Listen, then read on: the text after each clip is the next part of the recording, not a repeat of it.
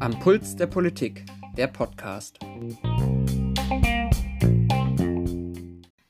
Hallo zu dieser Sonderfolge von Am Puls der Politik, heute mit unserer Weihnachtsspezialsendung. Es begrüßen uns Jonathan und Ruben.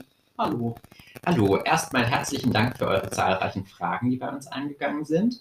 Und manche davon haben wir heute ins Programm aufgenommen und wollen ein bisschen was dazu sagen oder uns darüber unterhalten.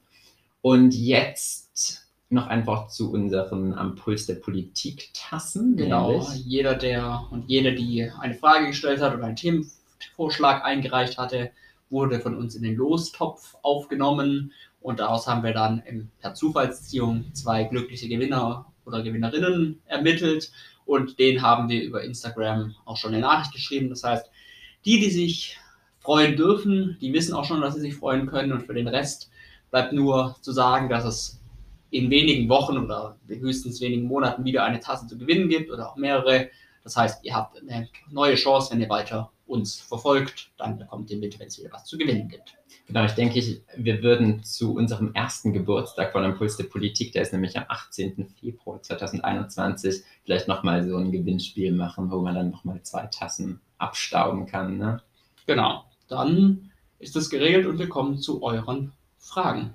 Genau, also die erste Frage lautet nämlich, wer ist euer Lieblingskanzler? Ruben, willst du mal anfangen? Wer ist dein Lieblingskanzler? Ja, ich glaube, ich würde Willy Brandt sagen, auch wenn ich den persönlich nicht erlebt habe, aber nach dem alles, was man so geschichtlich weiß, und es jetzt vielleicht auch durch dieses Jubiläum des Kniefalls zu Warschau nochmal ein bisschen verstärkt, äh, war das eine Persönlichkeit, die durchaus viel erreicht hat und auch persönlich einfach für viel Positives gestanden hat, was ich positiv besetze. Genau, Willy Brandt war Kanzler von 1969 bis 1974 und ist eben vor allem bekannt geworden durch seine Ostpolitik, also durch seine Annäherung Richtung Ostblock. Genau, dass er nach dem, nach dem Zweiten Weltkrieg Deutschland wieder weiter auf die internationale Bühne gehoben hat und dafür eine gute Zusammenarbeit stand. Und dein Lieblingskanzler oder auch Kanzlerin kann sein. Ja, stimmt. Also äh, Platz 1 bei mir äh, besetzt auf jeden Fall Konrad Adenauer, erster Bundeskanzler der Bundesrepublik Deutschland von 1949 bis 1963. Adenauer war schon hochbetagt, als er ins Amt kam. Er war nämlich davor äh, Bürgermeister in Köln gewesen, bis dann, bis er während der Nazi-Zeit dann quasi in den Ruhestand versetzt wurde. Und ähm, es gibt eine schöne Geschichte über ihn, nämlich ähm, er ist 1955 in die Sowjetunion gereist und sollte dort verhandeln, äh, dass die letzten Kriegsgefangenen heimkehren dürfen. Und im Gepäck hatte er eine Flasche Olivenöl, denn es war bekannt, dass bei den Verhandlungen in der Sowjetunion immer viel Wodka getrunken wird. Und seine Strategie war quasi davor, Olivenöl zu sich zu nehmen, dass das, der Alkohol nicht so schnell ins Blut dringt. Und deshalb konnte er quasi einen kühlen Kopf bewahren und dadurch seinen Wettbewerbsnachteil gegenüber den Russen ausgleichen in den Verhandlungen. Wie gesichert ist es historisch? Das ist relativ gesichert. Okay. Diese Geschichte habe ich schon öfter gehört. Ob sie natürlich genauso stattgefunden hat, das ist die große Frage. Aber tatsächlich, die Verhandlungen liefen erfolgreich. Wenige äh, Wochen später kamen die letzten Kriegsgefangenen äh, heim und äh, tatsächlich zwei Jahre später, dann 1957, hat die CDU von Konrad Adenauer auch die absolute Mehrheit erlangt. Das, Das ist später nie wieder passiert. Gut, das ist soweit. Genau, weiter zur nächsten Frage, nämlich, ich nehme noch einen Schluck hier von meinem Glühwein. Hm. Glaubt ihr, dass sich nochmal eine Partei so mit Digitalisierung profilieren wird wie die Piratenpartei? Und wie heißt das Schiff, auf dem ansonsten die Piratenpartei ins Parlament einsegeln wird? Na cool, also die, der Schiffsname, ich weiß nicht, ob die Piraten nochmal auf einen stolzen Kahn steigen werden. Ich glaube eher, dass es ein, ein namenloser Kutter sein könnte. äh, und zur eigentlichen Frage, ich glaube, dass Digitalisierung inzwischen so prominent ist bei allen Parteien, dass ich schon bezweifle, ob eine Partei sich nochmal über das als eine Themenpartei profilieren kann. Auch weil Parteien sich ja auch ein Stück weit dadurch definieren, dass sie für viele politische Fragen und Themen Antworten liefern müssen. Und ob Digitalisierung auch wirklich nochmal so eine Relevanz für viele Bürgerinnen hat, dass sie nur deswegen eine Partei wählen. Also würde ich mal ein Fragezeichen zumindest da dran machen. Diese Einschätzung teile ich tatsächlich auch. Ich glaube, Digitalisierung ist kein Nischenthema, das jetzt eine Partei einfach so besetzen könnte und dadurch auch irgendwie prominent an Wählerstimmen dazu gewinnen könnte, sondern ähm, dieses Thema und die Wichtigkeit dieses Thema wurde von allen Parteien inzwischen anerkannt. Und Digitalisierung ist quasi in jedem Parteiprogramm auch irgendwie ein Punkt. Deshalb glaube ich nicht, dass sich so eine Partei ähm, nochmal bilden wird. Halte ich wirklich für super unwahrscheinlich. Ja.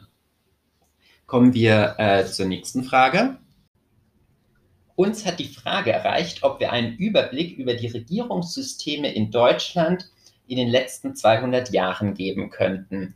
Weil es sich hier um ein historisches Thema handelt, haben wir uns jemanden in die Sendung eingeladen, nämlich Laila. Sie studiert Geschichte. Und Laila, ich glaube, ich gehe recht in der Annahme, wenn wir nicht nur 200 Jahre zurückblicken, sondern eigentlich 205 Jahre, um genau zu sein, nämlich in das Jahr 1815. Da war nämlich was Besonderes in Europa los, nämlich.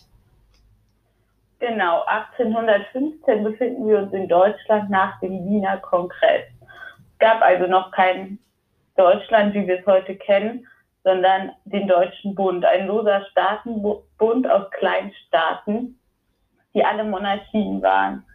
Aber kurze Zeit später gab es die ersten Verfassungen, zum Beispiel in Bayern und Baden im Jahr 1818. Es herrscht aber auch hier das monarchische Prinzip vor. Der Monarch ist also Verfassungsinstanz und auch weiterhin von Gottes Gnaden eingesetzt.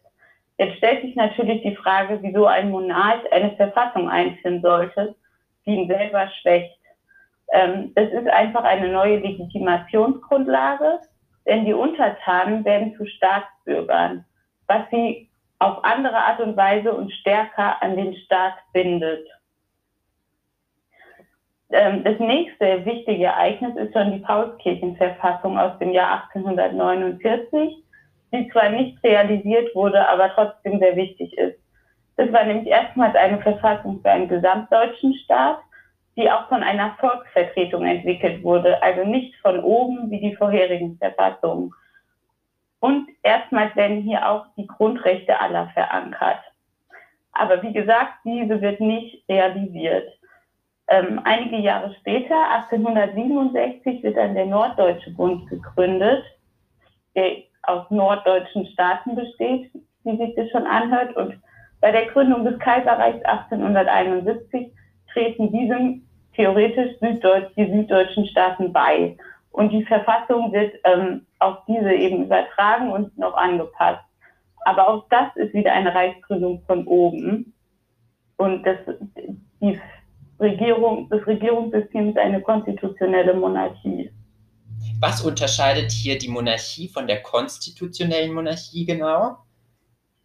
Äh, die konstitutionelle Monarchie bedeutet, dass der Monarch sich auch an die Verfassung halten muss. Also der Monarch steht nicht über der Verfassung, sondern der Monarch ist Teil des Regierungssystems. Ähm, genau, das ist auch eine vergleichsweise moderne Verfassung. Beinhaltet nämlich schon das allgemeine, gleiche und geheime Männerwahlrecht. Aber es ist kein parlamentarisches System. Äh, die Regierung ist weiterhin von den Monarchen abhängig. Erst nach der Novemberrevolution 1918-19 entsteht dann die parlamentarische Demokratie in der Weimarer Republik. Allerdings ist hier immer noch ein sehr mächtiger Reichspräsident vorhanden. Und hier wurde auch die Verfassung von einer gewählten Nationalversammlung erarbeitet, also von einer Volksvertretung. Das Wahlrecht wird auf Frauen ausgewertet und die Grundrechte werden erstmals aufgenommen. Äh, die Weimarer Republik wird 1933 mit dem Ermächtigungsgesetz beendet, was Hitler zu Verfassungsänderungen befähigte und eben den Reichstag Stück weit entmächtigt und ähm, die Staatsorganisation gleichschaltet, um so eine faschistische Diktatur zu errichten, die allerdings eben 1955 mit Kriegsende beendet wird. Genau, und nach und, dem. Ähm, mhm. Hier endet dann auch mein Fachgebiet und alles Modernere, wie soll Jonathan erklären? Perfekt, genau 1949 nämlich kommt es dann zur Gründung der Bundesrepublik Deutschland am, am 23. Mai. und äh, wenige Monate später auch zur Gründung der Deutschen Demokratischen Republik, der DDR, auch auf deutschem Staatsboden. Denn die Alliierten hatten ja Deutschland viergeteilt und die drei westlichen Besatzungsmächte quasi aus deren, ähm, Sektor, nicht Sektoren, sondern aus, aus, aus deren Besatzungsgebieten ging dann die Bundesrepublik Deutschland hervor und aus der sowjetischen Besatzungszone eben die Deutsche Demokratische Republik. Und die BRD ist nach wie vor und war damals auch eine Republik mit Föderalismus und demokratischem Prinzip. Die DDR hingegen war auch äh, formal gesehen jetzt erstmal eine Demokratie, aber eben zentralistisch organisiert und faktisch ein Einparteienstaat unter der Herrschaft der SED. Und das ging dann mit dieser Zweiteilung Deutschlands bis 1990, wo es zur Wiedervereinigung kam und wo, die, äh, wo der Geltungsbereich des Grundgesetzes auf beide deutschen Teilstaaten ausgeweitet wurde und damit ähm, das Grundgesetz jetzt in ganz Deutschland gilt. Und das ist nach wie vor unverändert die Lage.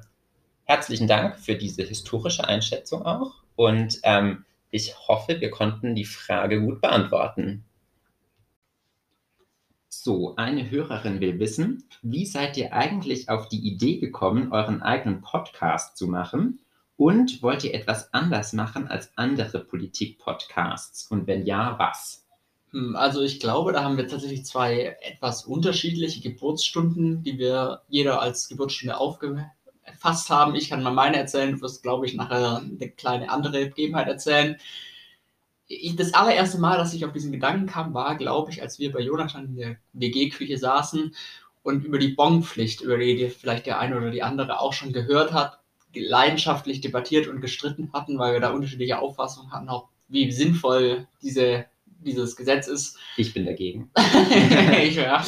Genau, und dabei haben wir so diskutiert, dass seine beiden Mitbewohnerinnen, die dann auch im Raum waren oder in den Raum kamen, irgendwann gesagt haben, das ist doch so informativ und äh, interessant äh, und nett zu verfolgen, dass man das eigentlich irgendwo festhalten müsste und irgendwie auch einem breiteren Publikum zur Verfügung stellen müsste. Und das war jetzt nicht der Auslöser, der das direkt am nächsten Tag ausgelöst hat, dass wir den Podcast machen, aber das war sozusagen der erste Mal, wo das irgendwie in meinem Kopf geklingelt hat, dass man sowas tendenziell machen könnte und wir das vielleicht auch ein Stück weit einfach gut machen. Und als Jonathan dann seine Geburtsstunde, die er, glaube ich, gleich erzählen wird, äh, hatte und auf mich zukam, war das sozusagen noch die Erinnerung, dass ich gesagt habe, ja, das könnte eigentlich sein, dass das ganz gut funktioniert. Ja, genau. Also ich habe in Erinnerung, dass im letzten Februar, also noch in diesem Jahr, ähm, da war ich nämlich für einen Tag in Frankfurt bei der FAZ. Es gibt einen Podcast FAZ Einspruch. Die beschäftigen sich so mit Themen rund um Politik, Recht und Justiz. Und die haben eine Live-Aufnahme ihres Podcasts gemacht und haben da auch leidenschaftlich ungefähr eine Dreiviertelstunde über Thüringen, das Thüringen-Debakel debattiert, was ja vielleicht auch der ein oder andere noch, noch in Erinnerung hat. Und anschließend auf der Zugfahrt zurück haben wir telefoniert aus irgendwelchen Gründen und kamen dann auch in so eine äh, Diskussion zu diesem Thema. Und da dachte ich, na ja, eigentlich ist es doch echt lustig, viel über Politik zu diskutieren, aber das jetzt vielleicht auch auf eine qualitativ höhere Ebene zu heben, weil wir machen das ja quasi seit dem ersten Semester. Wir reden oft und viel über Politik, nicht nur, aber oft.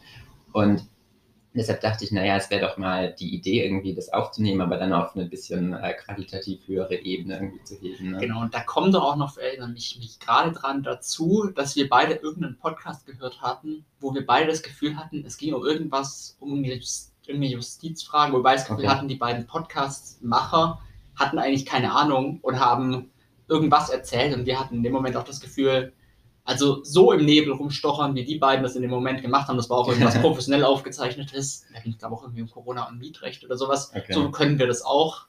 Ja, und am Anfang haben wir es dann auch noch ganz basic gemacht, die allererste Folge über äh, haben Thüringen. Genau, und Handy hingelegt und äh, über so eine äh, Diktier-App das aufgenommen. Und auch nur an wenige Leute geschickt und so ein paar Wochen später haben wir dann gesagt, okay, wir können den Schritt rauswagen in die größere Öffentlichkeit. Also und was wollen wir an, anders machen als andere, war auch noch die Frage. Genau, also meine Idee von diesem Podcast so von Anfang an war, naja, wir nehmen uns so einen festen Zeitraum, eine halbe Stunde ungefähr, und sprechen monothematisch, also ein Thema pro Folge, auf das wir uns beide irgendwie davor vorbereiten. Das ist aber auch, das müssen wir ehrlich dazu sagen, ein Thema, das uns interessiert. Also wir würden jetzt nicht irgendwie äh, jedes x-beliebige Thema so nehmen.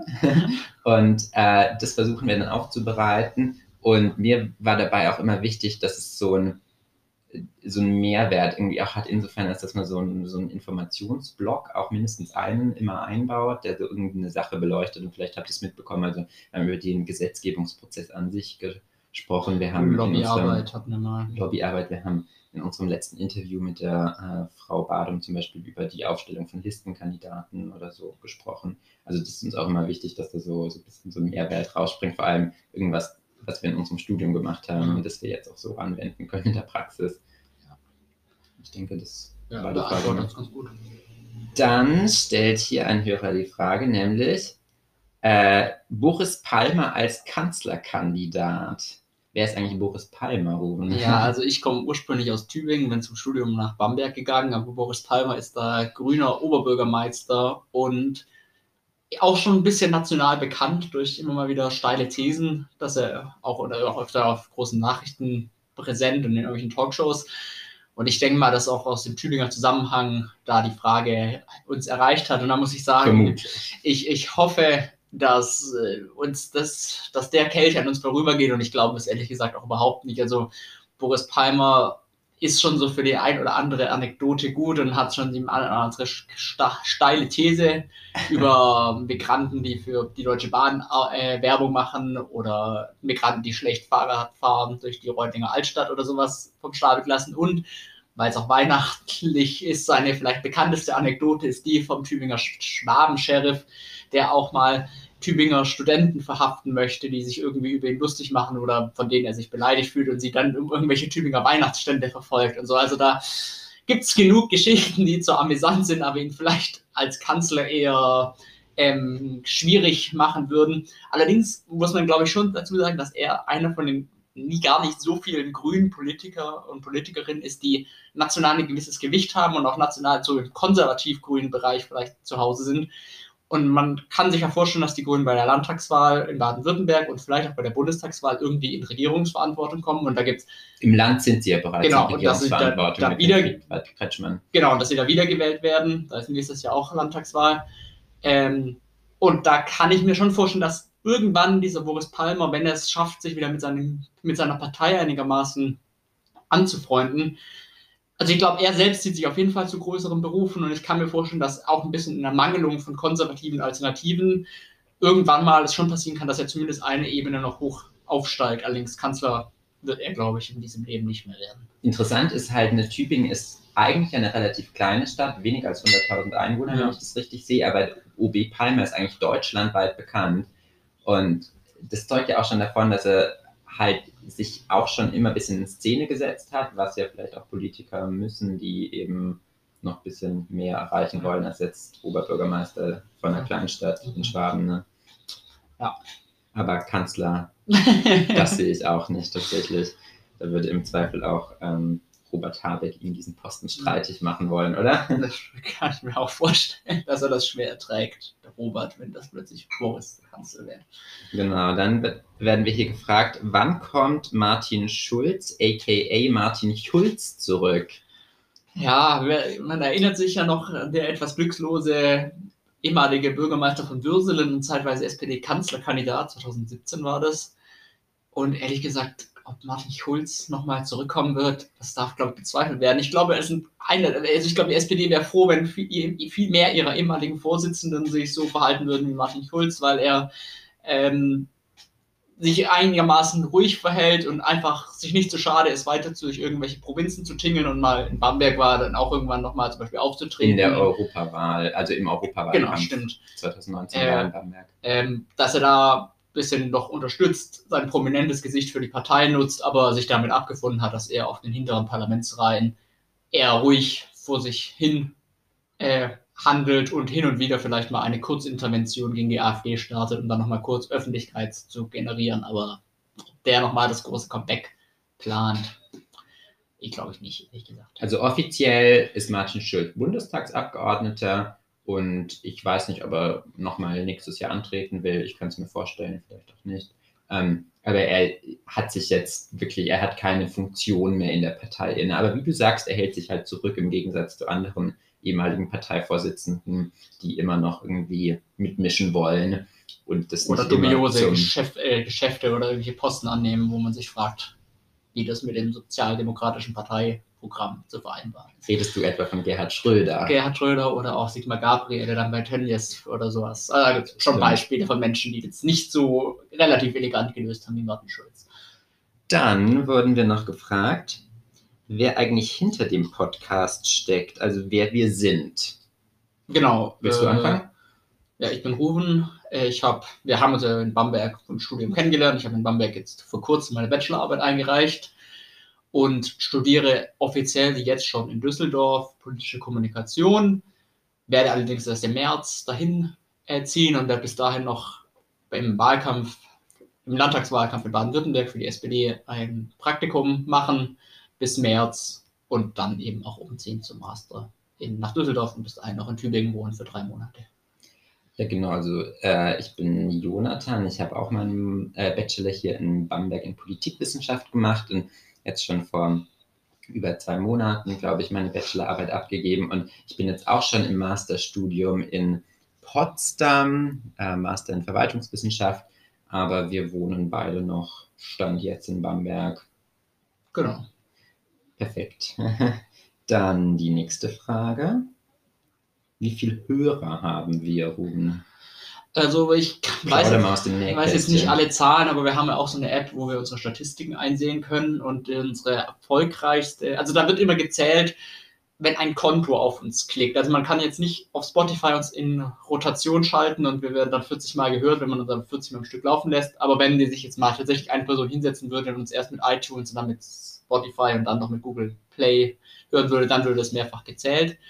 Und da ist unsere Rekordfolge bei 112 Hörerinnen und im Durchschnitt erreichen wir, denke ich, so 50 bis 60. Und ich weiß auf jeden Fall, dass 1300 Klicks wir insgesamt auf alle Folgen haben.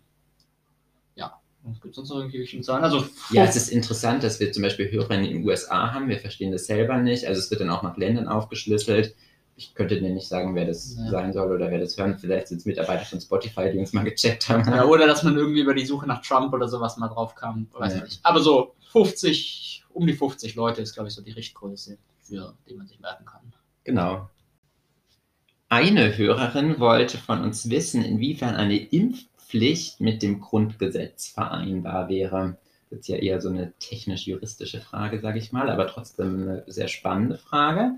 Also zunächst mal zu Beginn, für die Corona-Impfung spielt es keine direkte Rolle, denn die Regierung hat mehrfach zugesichert und auch Jens Spahn hat es gesagt, dass es eine Impfpflicht für die Corona-Impfung nicht geben wird. Also in dieser Pandemie spielt es eher so eine abstrakte Rolle. Allerdings gibt es tatsächlich ähm, bereits einen Fall, wo es eine Impfpflicht gibt, nämlich vielleicht wird sich noch manche erinnern, zum 1. März 2020 ist die Masernimpfpflicht in Kraft getreten. Die gilt allerdings nicht für die ganze Bevölkerung, sondern nur für gewisse Gruppen, also zum Beispiel für Schüler, ähm, für Kinder, die in die Kita wollen, die müssen quasi bei Eintritt in die Kita nachweisen, dass sie geimpft sind, ähm, für medizinisches Personal in Arztpraxen oder Krankenhäusern oder auch für Flüchtlinge in Gemeinschaftsunterkünften. Also hier gibt es quasi einen Teil in der Bevölkerung, der muss sich impfen lassen und ein anderer Teil, als Studierende zum Beispiel, müssten sich nicht impfen lassen. Ich bin aber trotzdem gegen Masern geimpft. Du vermutlich auch. Ob ich das, weiß ich das leider gerade nicht. Deutschland sucht den Impfpass. Ja, ich war mal eine Kampagne. Vielleicht solltest du da mal reinschauen und checken, ja. ob das alles ähm, auf dem neuesten Stand ist. Ich Ne? es leider. Aber Genau, und äh, der einschlägige Artikel im Grundgesetz an der Stelle wäre nämlich Artikel 2, Absatz 2, Satz 1 Grundgesetz. Da steht nämlich, jeder hat das Recht auf Leben und körperliche Unversehrtheit. Und quasi das Recht auf körperliche Unversehrtheit, daraus könnte man jetzt ableiten, na ja, eine Impfpflicht darf es eigentlich nicht geben, weil das ist ja eine Form der Körperverletzung. Allerdings geht dieses Argument halt so ein bisschen in beide Richtungen. Nämlich einerseits kann man sagen, ja, eine Impfung wäre eine Körperverletzung, andererseits aber hat der Staat durch diesen Artikel 2 auch den Auftrag, Leben zu schützen. Denn jeder hat eben das Recht auf Leben. Das heißt, der Schutz der Gesundheit anderer Personen steht auf der Website vom Bundesgesundheitsministerium. Der äh, Schutz der Gesundheit anderer Personen bzw. der Allgemeinheit zur Abwehr von solchen Gefahren rechtfertigt dann einen gesetzlichen Eingriff in die körperliche Unversehrtheit. So könnte man es auch sehen. Also Man hat quasi das Recht auf körperliche Unversehrtheit. Der Staat hat allerdings auch die Aufgabe, quasi Leben zu schützen und dadurch vielleicht eine äh, Impfung verpflichtend anzuordnen, jetzt im Falle der Masern. Gibt es da schon Gerichtsurteile? Also ja, tatsächlich sind natürlich Eltern, vor allem, glaube ich, vor das Bundesverfassungsgericht gezogen, nachdem diese äh, Masernimpfpflicht eingeführt wurde zum 1. März 2020. Und die Eilanträge, also wo es quasi um einstweiligen Rechtsschutz ging, die hatten zwar keinen Erfolg, allerdings sagt es noch nichts über das Hauptsacheverfahren aus. Also wie da entschieden wird, das bleibt nochmal abzuwarten.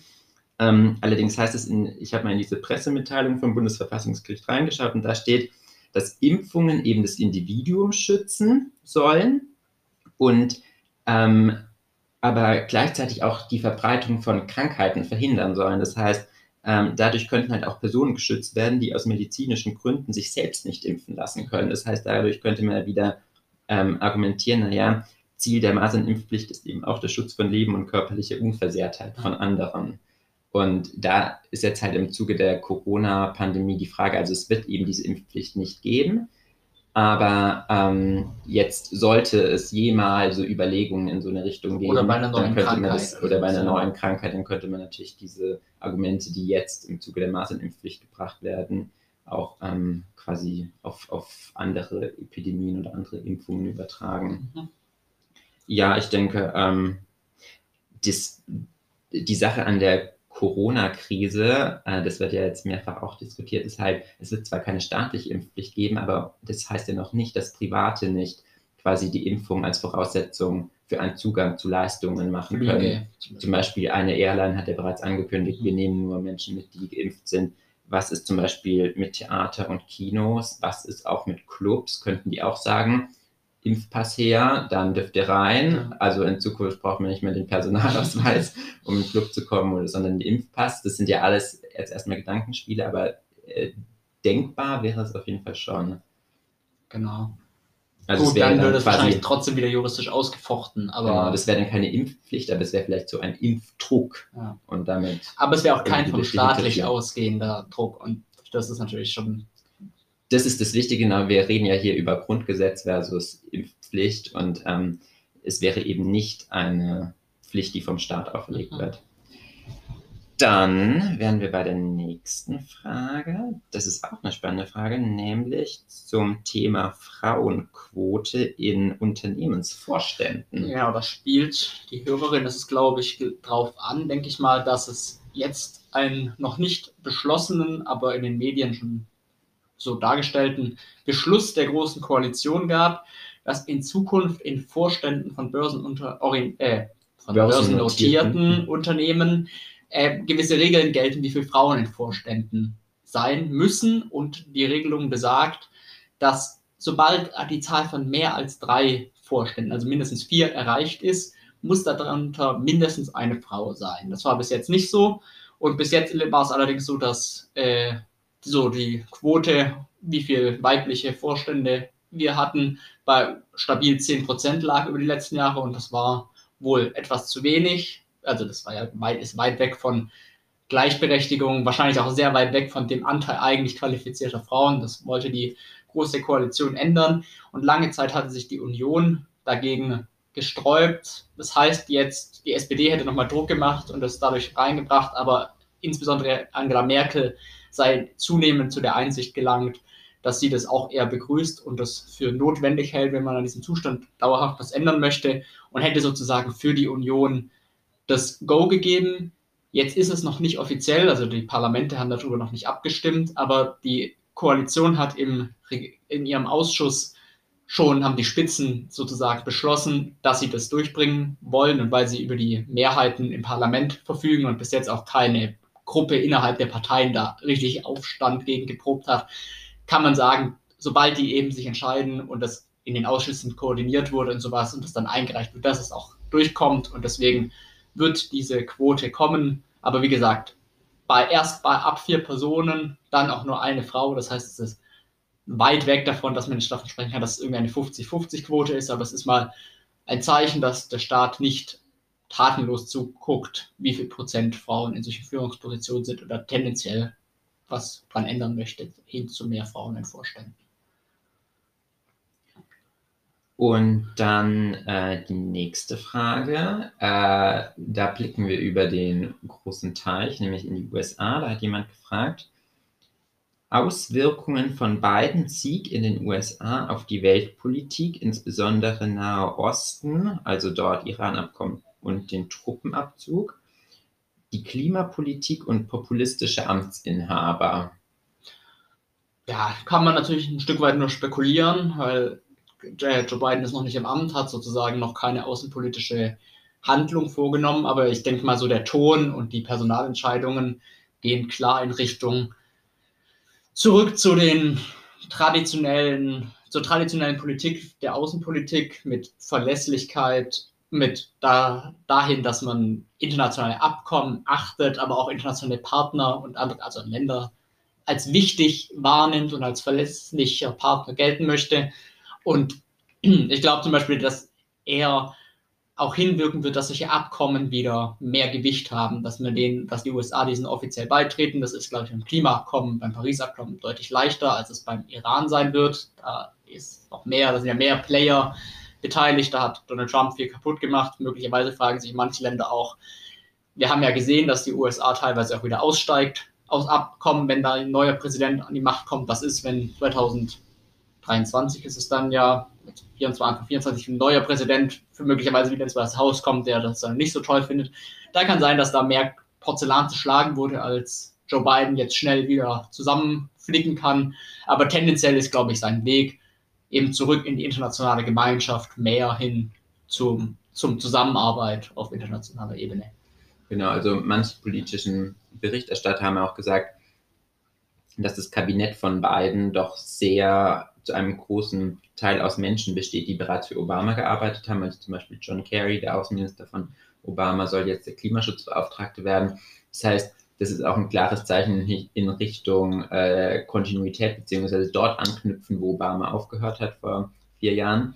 Hm, und deshalb denke ich, kann man daraus gute Prognosen ableiten, wo die Reise hingeht, nämlich auf jeden Fall zurück ins Pariser Abkommen, auf jeden Fall gehen die USA ähm, wieder zurück in die Weltgesundheitsorganisation. Äh, sie werden alles versuchen, das Iran-Abkommen zu retten. Sie werden auch auf Handel, ich denke auch, dass ihre Handelsbeziehungen tendenziell wieder weniger Sanktionen beinhalten würden und wieder mehr auf offenen Handel. Genau. Insbesondere auch eine Verbesserung der Handelsbeziehungen mit Europa, die ja in den ähm, letzten vier Jahren auch nicht so gut war. Also ich denke, äh, man kann schon prognostizieren, dass es eine ähnliche Politik geben wird wie ähm, unter Obama. Das Einzige, was ich noch mit, was ich jetzt mehrfach schon gehört habe, dass manche Dinge, die Trump aufgegriffen hat, wahrscheinlich nicht verschwinden werden, worauf sich die Europäer auch einstellen müssen, dass beispielsweise auch Biden es kritisch sieht, dass die Europäische Union aus amerikanischer Sicht zu wenig Geld für Rüstung ausgibt und sich da bis jetzt. Nicht die Europäische Union, äh, die NATO. Die NATO, genau, das, und die NATO sich da bis jetzt zu guten Teilen durch die USA mitfinanzieren lässt. Und manche Dinge, die Trump da angestoßen hat, werden nicht einfach weggehen, aber der Versuch ist, glaube ich, schon so in vielen Bereichen vier Jahre Trump einfach ein bisschen vergessen zu machen und ungeschehen. Ob das funktioniert, ist halt die Frage, denn äh, die 71 Millionen in den USA, die Trump gewählt haben, ähm, werden ja nach wie vor ihre politischen Vorstellungen auch versuchen, in den politischen Prozess einzubringen. Also auf Joe Biden äh, lastet, glaube ich, da ein äh, erheblicher Erwartungsdruck auch. Und mal schauen, ob er den erfüllen kann. Genau. Waren das schon alle Fragen? Ich glaube. Wir haben ähm, aber die halbe Stunde auch ganz gut erreicht. Wir haben nicht alle Fragen behandelt, die uns gestellt wurden, aber wir haben Auswahl getroffen. Genau. Und ähm, wir sind jetzt eben bei unserer halben Stunde, von der wir vorher gesagt haben, dass es quasi immer unsere Richtschnur ist. Aber auch die, genau, die, auch die Fragen, die aber nicht gestellt wurden, deren Fragensteller und Stellerinnen waren im Lostopf. Also da hatte das jetzt kein, keine Auswirkung, ob man hier dran kam. Genau, noch kurz ein Ausblick, wie geht es weiter nach Weihnachten? Ähm, ist es so, dass ich dann nicht mehr in Bamberg dauerhaft sein werde und wir müssen uns einfach ein bisschen dann schauen, wie wir das dann technisch lösen. Es wird auf jeden Fall weitergehen mit am Puls der Politik. Die Wahrscheinlichkeit, dass wir die Frequenz halten, ist eher gering. Da wird es wahrscheinlich sich Sachen ändern und wir müssen auch gucken, wie wir das technisch ideal immer lösen. Aber verfolgt uns weiter auf den sozialen Kanälen, dann kriegt ihr auf jeden Fall mit, wenn es was Neues gibt. Und dann wünschen wir euch schöne Weihnachten und einen guten Rutsch ins neue Jahr. Genau, schöne Weihnachten auch von mir und ähm, wir hören uns im neuen Jahr. Ciao. Ciao. Thank you.